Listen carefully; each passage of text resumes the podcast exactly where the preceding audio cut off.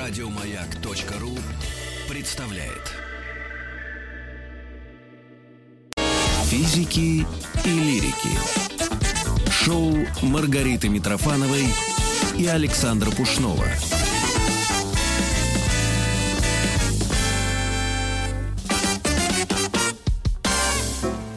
Продолжается шоу физики, лирики. Э, Митрофановый лирик э, это я, Пушной. Проверяем связь.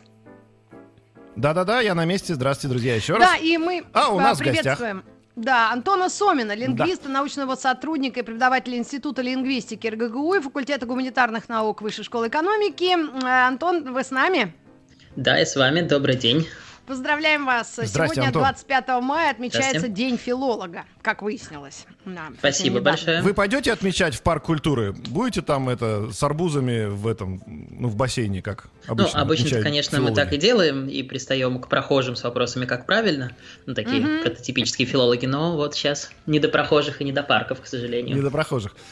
Да. К разговору, как правильно. Уже э, реформа же претерпевает язык, это мы знаем, да, на протяжении всего времени. Вы можете сказать, вот реформы, которые были раньше, которые сейчас, они как-то ускорились, замедлились, язык э, меняется быстрее, медленнее или вообще остановился в развитии? Александра э, Борисович сразу в топку, а я бы все-таки с лирического вступления э, начала. Можно, Антон, прям секунду? Как скажете? А, Сегодня последний звонок, и вот наши выпускники и многие те, кто закончил школу недавно, давно, все равно анализируют и думают, какой же у меня был любимый предмет. И только у тех, кто пошел в филологию, русский язык был предметом любимым. Потому что вот так с- э, просто назвать его любимым очень сложно, Антонио. Вот я смотрю за своей дочерью, ей 13. Это мучение.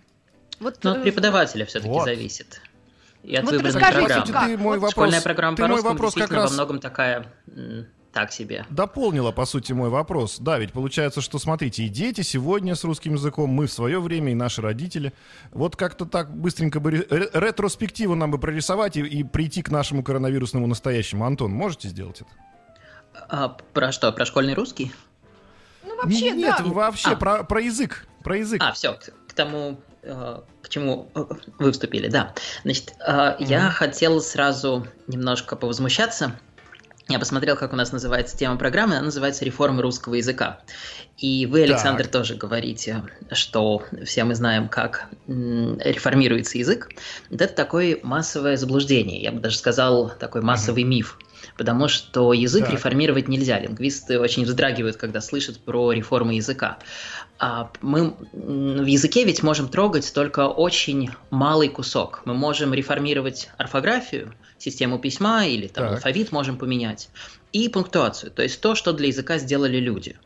Мы можем немножечко, а, не очень сильно, а, влезать в лексику и говорить, что вот эти слова лучше не использовать, например, там бороться с заимствованиями или еще что-нибудь заменять. А сам язык, что такое язык? Это ведь слова и то, как они друг с другом связаны, то есть грамматика. Мы туда залезть не можем.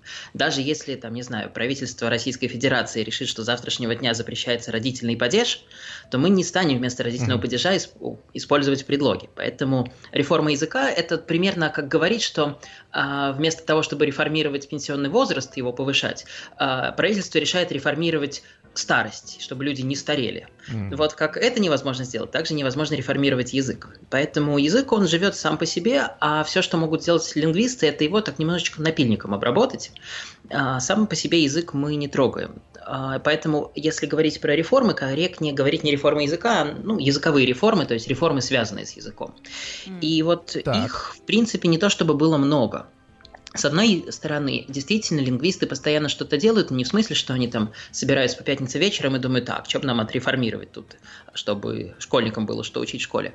Нет, э, обновляются словари, обновляются справочники по грамматике. Не в смысле, что лингвисты решили, что нужно говорить как-то иначе, а в смысле, что язык поменялся, и лингвисты это отражают. Да, язык сменился, теперь э, мы рекомендуем так тоже говорить. Сто лет назад так считалось, что так неправильно говорить, теперь так говорят почти все, так что и мы рекомендуем. То есть э, лингвисты в этом плане, они обслуга языка. Э, вот что язык решил сделать, то лингвисты могут стараться замедлить, как, например, ну, никто не будет сейчас рекомендовать говорить «звонит», хотя многие так говорят.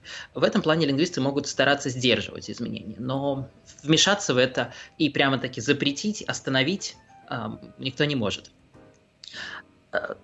Так что, если говорить про то, что да, происходило Антон. с русским, да, то, пожалуй, единственное Я просто хочу сказать, спросить. Да. Да-да, вот вы сказали, да, как это все развивается. А вот может такой вопрос. А сейчас же все очень сильно компьютеризировано, да, и сейчас огромное количество технологий невозможно себе представить уже без современных... Э, э не огромное количество дисциплин невозможно представить без компьютерных технологий, да? А, Ну, например, я не знаю, та же фотография, как бы люди не кричали, что пленка это круто, но уже у каждого в кармане телефон, и у каждого в кармане, по сути, фотоаппарат. А вот если говорить про лингвистику, да, вот тот сбор вот, вот этих вот слов новых, э, понимание, как, как они меняются, какое их количество, как, как, как они исчезают, возникают и употребляются. А вы используете современные вот технологии, базы данных такие большие, или все-таки это еще до вас не дошло? Да, конечно. А, чтобы посмотреть, как люди используют язык, еще там сто лет, ну, 50, чем 100, 30 лет назад нужно было проводить да. миллионы опросов, нужно было ходить диктофоном, записывать, как говорят люди на улицах. Сейчас, конечно, есть огромные корпуса, а, лингвисты это называют корпуса текстов, в которых мы можем за несколько кликов мышкой посмотреть, как изменилась частота использования того или иного слова с течением времени, а, как э, изменилось, например, управление глаголов, то есть с какими падежами раньше использовалось mm-hmm. какое-то слово и с какими сейчас. Да, это, конечно, очень активно используется, и можно отдельно смотреть корпуса художественной литературы, чтобы смотреть, ну, скажем так, художественный стиль. Можно смотреть корпуса, как люди общаются в соцсетях, и тоже изучать разговорный стиль. Поэтому да, это, конечно, очень сильно упростило лингвистическую работу. Да даже и опросы провести, сделать Google форму и распространить ее куда проще, чем хотите спрашивать я, хотя а, тут тогда мы mm-hmm. получим немножко скошенную выборку, поэтому этим а, все-таки лингвисты не очень увлекаются. Так а все-таки чем же филологи uh-huh. тогда занимаются? Вот самый фронт такой активной работы, они просто с, как-то а, а, агрессию э, вот как-то пытаются притушить между какими-то вот сильно активными, да, сторонниками изменений или, или и наоборот вот теми, кто к классицизму склоняется, да? Ведь эти допу- допущения, как собрались, собрались, а, там разобрались, разобрались. Вот кто-то ведь отстаивает это на баррикадах, а кто-то должен как полицейский быть добрый и плохой. М? Это правда. Действительно, тут лингвисты и филологи получается между двух огней, потому что, mm-hmm. с одной стороны, если ты будешь сдерживать норму и э, сохранять словарь так, как там, скажем, говорили 20 лет назад, то все будут говорить, да чего в эти словари смотреть, там все не соответствует истине. Посмотришь, ну, как когда я в школе учился, нам говорили, вот вы говорите фольга и тефтель, а в словаре написано фольга и тефтели. Спойлер, сейчас уже не написано, к счастью. Но вот если продолжать сохранять старые ударения, то все будут говорить, что словари поросли мхом и не нужны никому. С другой стороны, если в словарь сразу вносить то, как говорит большинство, тогда все будут говорить и говорят, мол, лингвисты потворствуют безграмотности, а, безграмотные победили, в словарях утвердили новые нормы, которые теперь безграмотные и так далее. Соответственно, угодить невозможно. Обновляешь словарь, ты потворствуешь безграмотности, не обновляешь, ты порос мхом, и словари смотреть не нужно. Поэтому вот те лингвисты и филологи, которые занимаются нормативными словарями, то есть словарями, которые показывают, как рекомендуется говорить, они стараются балансировать вот между двух огней, как вы совершенно правильно сказали.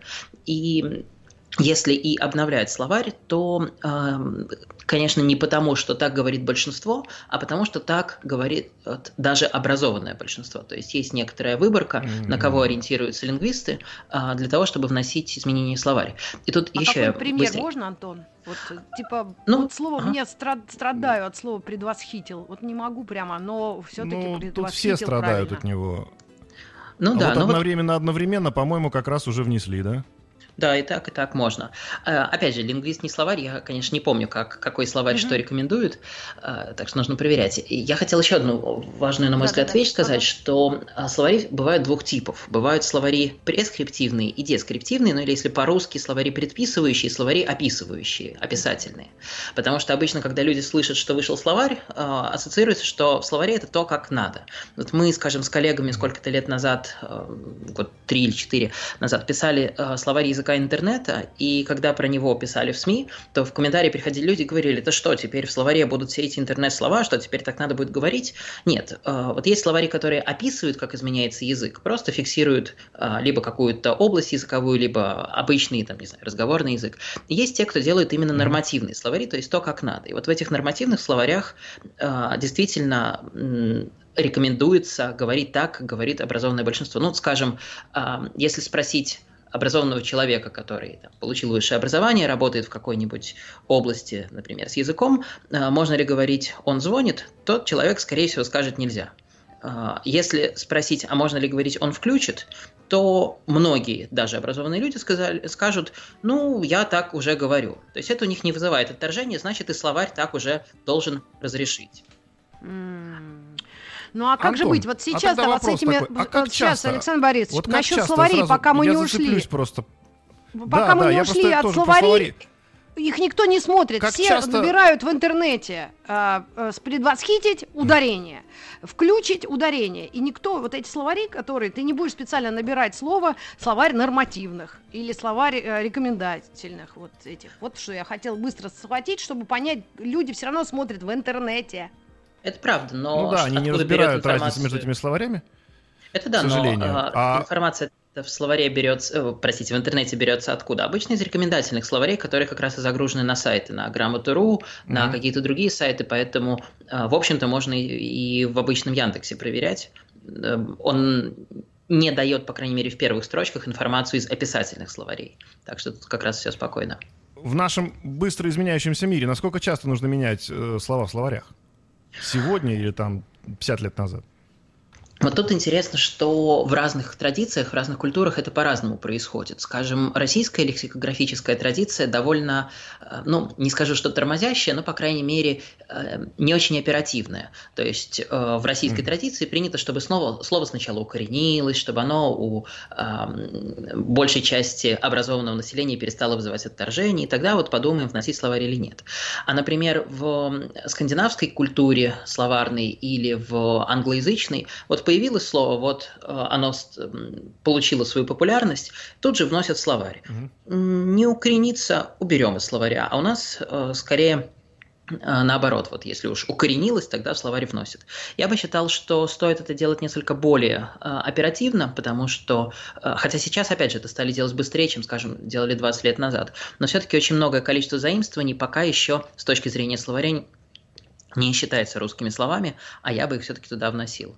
А, а можно другой примеры стороны, какие-нибудь, если а, вдруг да, есть ну вот, например, лет 15 назад э, все говорили, да что эти словари, там даже слова стейк нет. Ну, действительно, там очень много из современной кухни, которая появилась в 90-е, 2000-е, в словарях появилась очень поздно, вот ближе к 2010-м.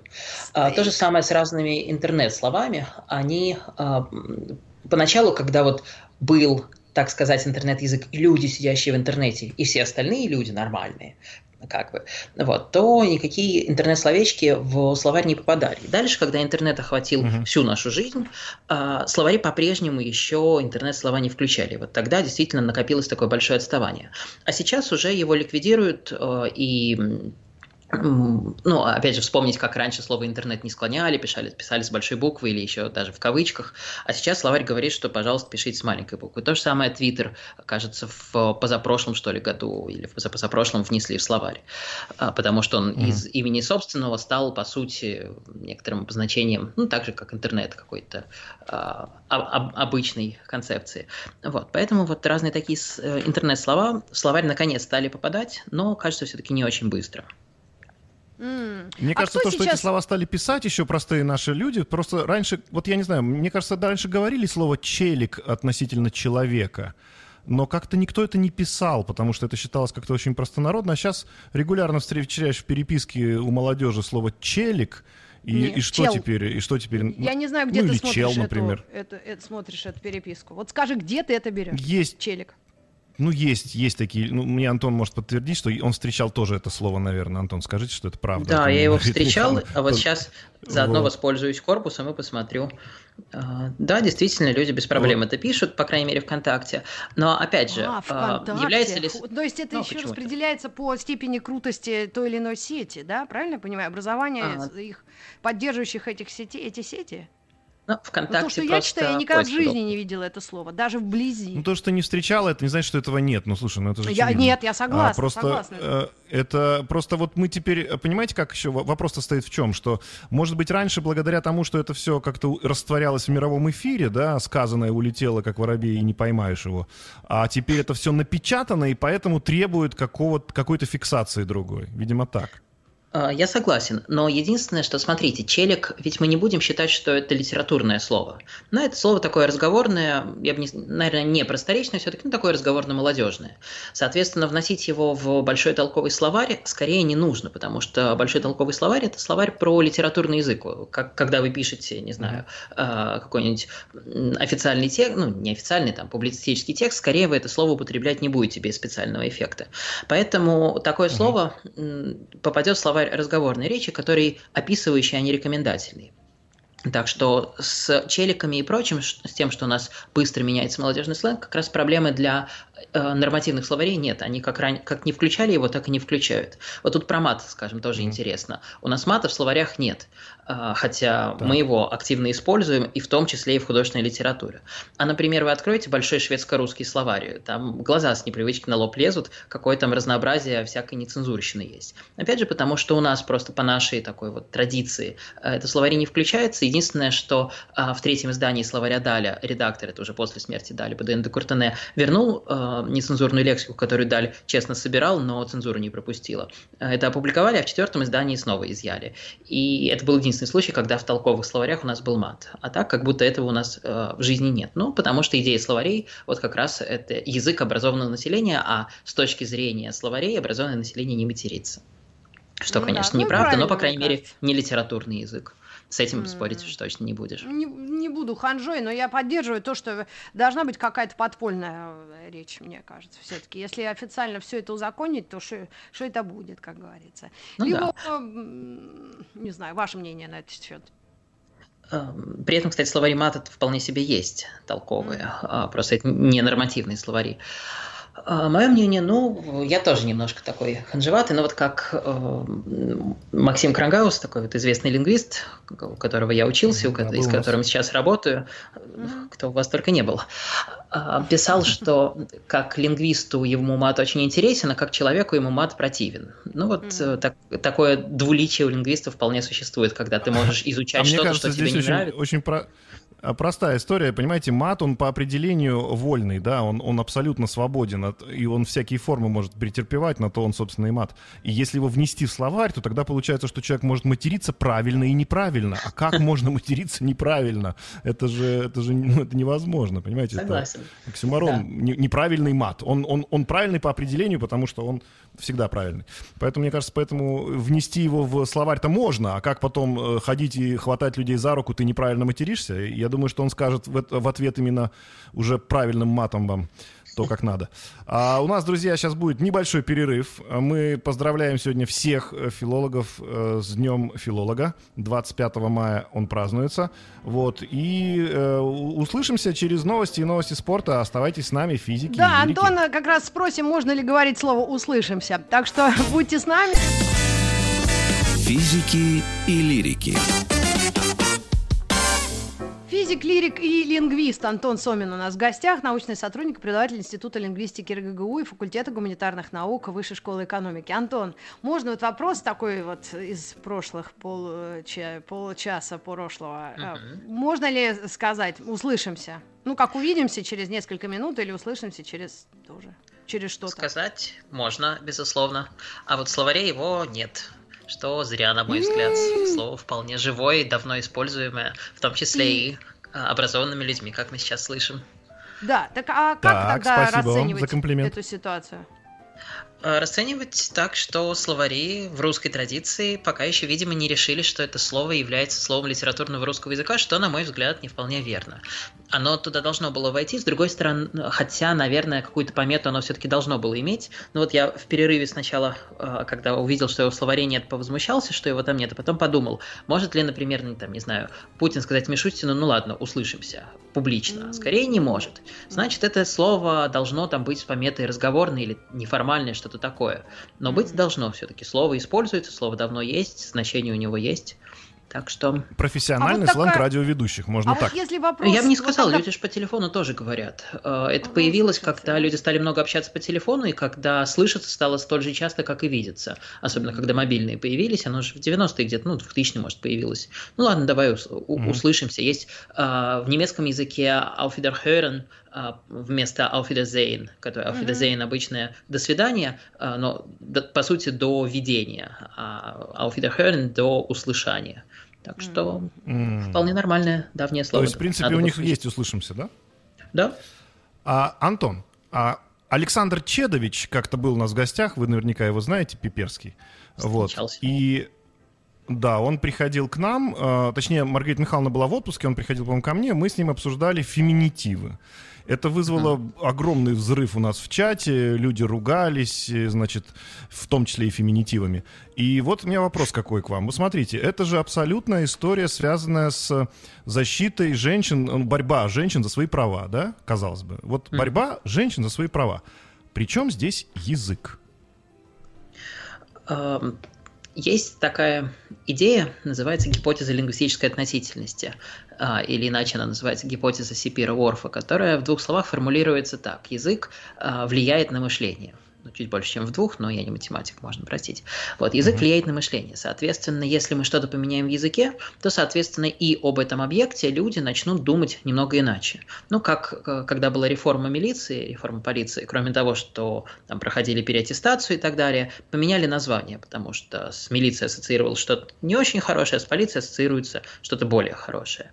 Также и здесь, если мы э, по, с точки зрения сторонников феминитивов, если мы в язык введем специальные показатели, которые будут отличать женщин-профессионалов э, от мужчин-профессионалов, то тогда, значит, люди не будут считать, что это нормально для мужчин и ненормально для женщин, что женщина может так же хорошо чем-то заниматься, как и мужчина.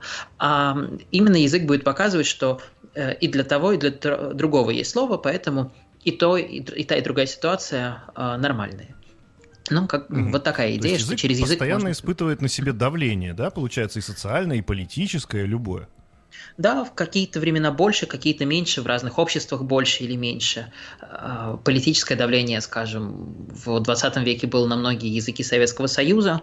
Их пытались подделать под русский, а, сделать ближе к нему, потому что считалось, что неофициально, конечно, что русский главный из языков СССР, и поэтому все остальные нужно на него ориентировать. Бывает и политическое, бывает социальное, да. Мгм. Ну а скажите, а кто Спасибо сейчас вам. в большей степени а, обращается к услугам лингвистов, филологов за разъяснениями, за консультациями, за тем, чтобы правильно говорить или пытаться правильно говорить, потому что в принципе это очень сложно. Я даже сегодня, когда слушала какие-то новости, вот там прозвучала или даже реклама с видом, а, пр- продаются какие-то поместья с видом на реку или на реку, и как-то там это, вот, и ведущий, он, я не знаю, он то ли сам засомневался, он так, так быстренько так раз произнес, и сидит, сдаился, думает, как же правильно, вот как тут регулировать все это, а? Вот с на, Кстати, даже- на рекой сколько быть? Да, это Как хороший вопрос. Я даже не уверен, что есть какой-нибудь справочник, к которому можно с этим обратиться, потому что научные статьи, безусловно, есть, а вот что-то такое, где можно было узнать, когда переносить ударение на предлог, едва ли. А, Есть э, замечательная справочная служба русского языка в Институте русского языка а, Академии наук. А, Она есть по телефону, и меня потрясает, что в 21 веке, в 2020 году люди по-прежнему туда звонят, но коллеги, которые там работают, говорят, что э, вполне активно люди звонят и спрашивают. Вот, э, она же есть на грамоте.ру, там можно задать вопросы, и я там не работал, поэтому знаю это только со, со слов коллег. Мгм. Звонят самые разные люди, э, и кто-то, и журналисты, и другие пишущие люди, которые, например, поспорили со своим редактором автор, можно так говорить или нет. Есть люди, которые заключили спор, там, не знаю, спорят на работе, вот кто-то что-то сказал, к нему кто-то придрался, а этот человек говорит, что нет, так можно. Вот где посмотреть можно или нет. А, Говорят, что очень много вопросов поступает про склонение фамилий а, в мае, когда заканчивается школа и нужно в- выпускать эти статы и а, писать в дательном падеже вручается такому-то, такому-то, вот какую фамилию склонять, какую не склонять. Так что там есть еще какие-то сезонные штуки.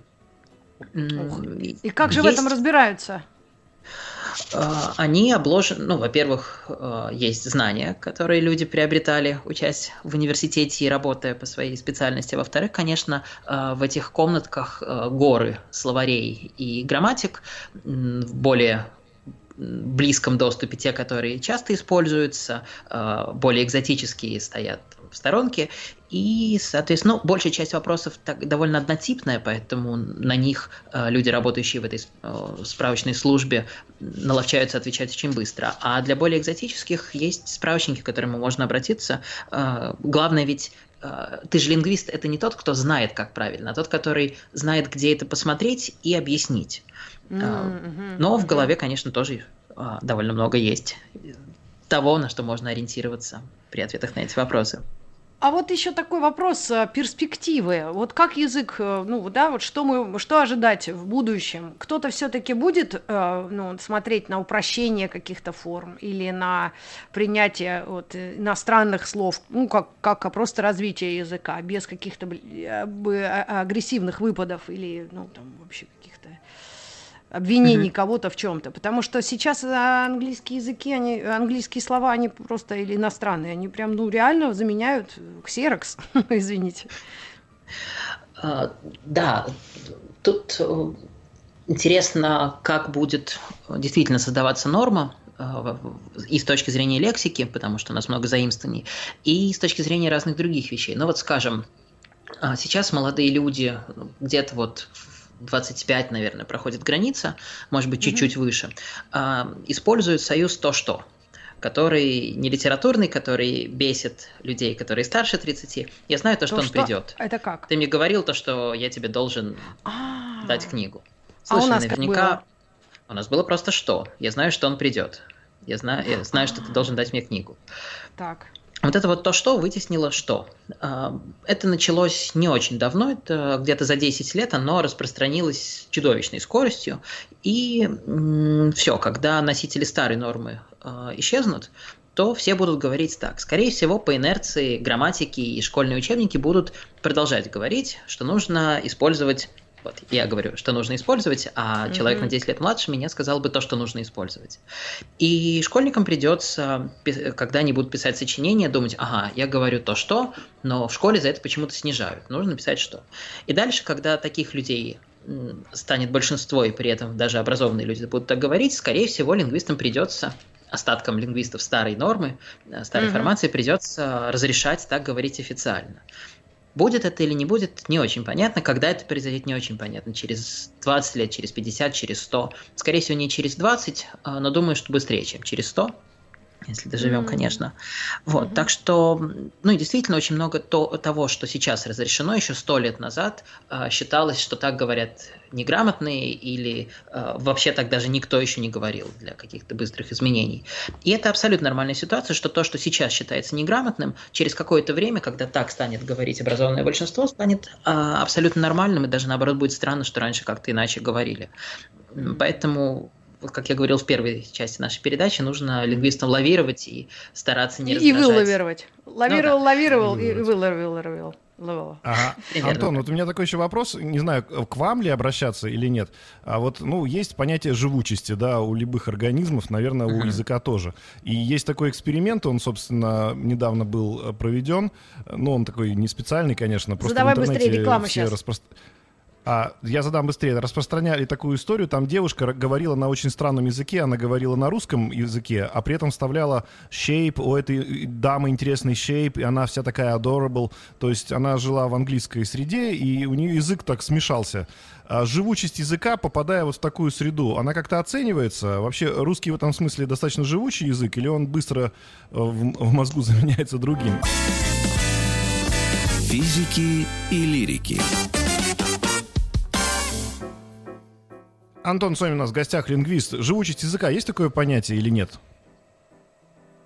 Есть, единственное, это немножко не про Антон. то, о чем вы говорили. А, живучесть языка – это то, vitality, это называется по-английски, если уж пользоваться заимствованием. Ага. А, какой у него есть шанс сохраниться в следующих поколениях. э, потому что понятно, что так. глобализация, люди переходят на более престижные, более экономически выгодные языки, э, поэтому считается, что через сто лет останется только половина от нынешних языков будет, не 7 тысяч, а половиной. А тот пример, который привели вы, это называется смешанный, смешанная речь, смешанный язык. Э, если более умным термином, э, интерференция, когда человек живет угу. в другой языковой среде и, соответственно, через какое-то время ассимилируется и начинает свою речь на исходном языке вставлять слова из окружающего языка. И в этом плане русский не отличается от других языков. Это свойственно всем языкам, если их носитель живет в чужой языковой среде, но дальше это уже скорее зависит от самого человека, во-первых, во-вторых, от сферы, в которой, э, в которой идет речь. Ну, например, часто дети дети мигрантов а, могут спокойно, uh-huh. ну, опять же, это от семьи зависит, зависит, но в целом могут спокойно говорить на родном языке, языке родителей, на какие-то домашние темы, но совершенно не могут говорить о том, о чем они говорят в школах или с друзьями, просто потому что с друзьями они используют уже другой местный язык. И, соответственно, uh-huh. если им приходится, например, на эти темы разговаривать с родителями, то есть сталкиваются две языковых ситуации, то у них получится на выходе смешанный язык, потому что это из, с разными языковыми привычками они туда приходят. То есть можно сказать, вспомнил... что у них есть домашний язык и, и рабочий, да, по сути? Да, в общем, так и получается. И, ну да, бытовой... для этой женщины, пример, который вы привели, ей пришлось угу. на рабочей теме говорить на домашнем русском языке, поэтому у нее такая смесь получилась. Угу. Я, кстати, вспомнил один любопытный пример, мне хочется его привести. Вот вы, Маргарита, а, рассказывали про Нарику на реку, да. вот, про ударение. И как все-таки, а, я не знаю. Есть есть, например, обнять и продать, который в прошедшем времени может быть продал, обнял, продал, может быть, продал, продал. И так и так допускаем. То... Да, и так, и так правильно. Угу. Ну а дальше лингвисты, которые ненормативные, которые дескриптивные, которые описывают, как это используют, как раз вот тот, тот самый Александр Пиперский, который мы вспоминали, а, провел исследование и выяснил, как эти формы распределены, что носители языка стараются, если дальше идет слово с ударением на первый слог, то и в этом слове поставить ударение на первый. Ну, там, продал дачу, или там обнял Машу. А угу. если дальше идет слово ударение на второй слог, тогда и здесь будет э, продал гараж. Продал машину. Обнял коня. Э, Обнял да. коня обнял коня, да. Вот. Опять же, едва ли мы должны писать в словарях, что если у вас следующее слово ударение туда-то, то здесь ставьте ударение сюда. Нет, словари должны просто разрешать обе формы, а дальше носители сами, вот даже если Разберут. они не осознают, что они это делают именно по такому правилу, они продолжат это делать по такому правилу, а задача лингвиста это правило найти, восхититься и описать. То есть а, будет и, демократизация, собственно... да, дальнейшая языка, я так думаю, или вы так думаете, как эксперт? Ну, видимо, мы с вами так думаем. Да. Э, да, мне кажется, что будет, но, а, по всей видимости, не очень быстро это все будет происходить, потому что словари у нас все-таки а, не спешат включать, а, либерализовывать нормы да. и включать новые слова, хотя в интернетах этих ваших пишут, что лингвисты, наоборот, вот, что услышали под забором, то в словаре внесли и вообще подкупили их безграмотные люди. Ну что ж, а день вот, Антон, филолога. к нам приходили люди, которые, угу. которые говорили о том, что вот искусственный интеллект уже сегодня позволяет э, делать следующее. Вы говорите на любом своем наречии, языке, что хотите, а на выходе выбираете, например, выбрать там э, классический английский или там парламентский финский. И на выходе получается идеальное выстроенное, значит, ваше уже сообщение, ну, в соответствующем, не просто даже переводе, а прям в стиле конкретном. Вы верите в такое будущее? В такое будущее я, безусловно, верю, потому что хотя бы видно, как за 10 лет изменилось качество Google переводчика и других электронных переводчиков. Если раньше это был повод посмеяться, ну а практически просто, чтобы примерно понять смысл какого-то неизвестного текста, то сейчас так вполне можно с небольшой последующей редактурой переводить, скажем, с русского на английский, ну, некоторые, пока еще не очень много таких пар языков, где это очень хорошо работает. Так что да, я думаю, что дальше машинный перевод будет улучшаться и улучшаться, и синхронный. мы даже не говорим про перевод между языками. Мы говорим uh-huh. перевод, что какой-то неграмотный человек, который не может выразить свою мысль, что-то наболтал в компьютер, а компьютер ему, ему на выходе дал прекрасное э, произведение искусства литературного, где все очень четко и гладко разложено по, по полочкам. Это такое ну, может в целом, быть? Да, едва ли для художественной литературы, но для каких-то более формальных текстов, безусловно. Есть, уже сейчас есть сервисы, которые проверяют английскую стилистику, даже не грамматику, не орфографию, а Ого. стилистику. А, так, не знаю, можно ли у вас их называть, или это будет расценено как реклама. Но, в общем, называйте, один такой называйте. сервис э, Конечно. Grammarly. Grammarly. А, Такой да, мы слышали, ага. сервис, да, его на Ютубе сейчас часто рекламируют. Э, Очень хороший, действительно правит в том числе и стиль. Там можно выставлять э, необходимые параметры. Это на английском Так. языке. Да, это для английского. да, английского. Ну, с Мгм. английского обычно это все и начинается э, в компьютерной лингвистике сейчас, хотя иногда бывает и из, из других языков идет. Вот, А так вот что это- да, думаю, что это за этим будущее. Ну, в противовес, конечно, еще раз напомним о справочной службе русского языка. Номер телефона вы всегда найдете в интернете. Это очень круто. Я вот закончу эфир сегодня первым делом. Позвоню Нарику на реку. Вот. И поздравлю их сегодня с, с Днем филолога, как мне кажется. Ну и насчет формулирования мыслей и языка, Я это, конечно, сказать, отдельная что- история. С профессиями Друзья, перед Потому тем что недавно спра- меня... спра- Александр Борисович, ну давай, ладно, перед давай. тем, как позвонить. Что тебя Ну, разрывает тем, как сегодня, да? Да, я, да, ну я придумал полушутку, что перед тем, как позвонить в справочную русского языка, позвоните в обыкновенную справочную, где вам дадут телефон справочной русского языка.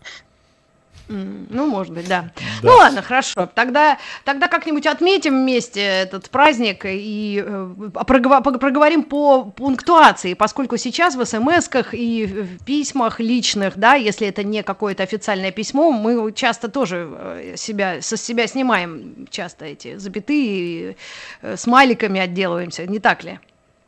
Да, все так. Действительно, пунктуация в нашей письменной современной речи упростилась. Но тут ведь история в том, что эм, публичной письменной речи раньше было довольно мало. Ну, писали мы друг другу бумажные письма. Они были такие развернутые. В электронной коммуникации, в электронных письмах, точнее, это мы и сейчас э, с запятыми обращаемся лучше, чем в мессенджерах. Э, Просто появилась такая устно-письменная речь, когда передать смысл важнее, чем следовать И- большому да, количеству смысл- формальных правил.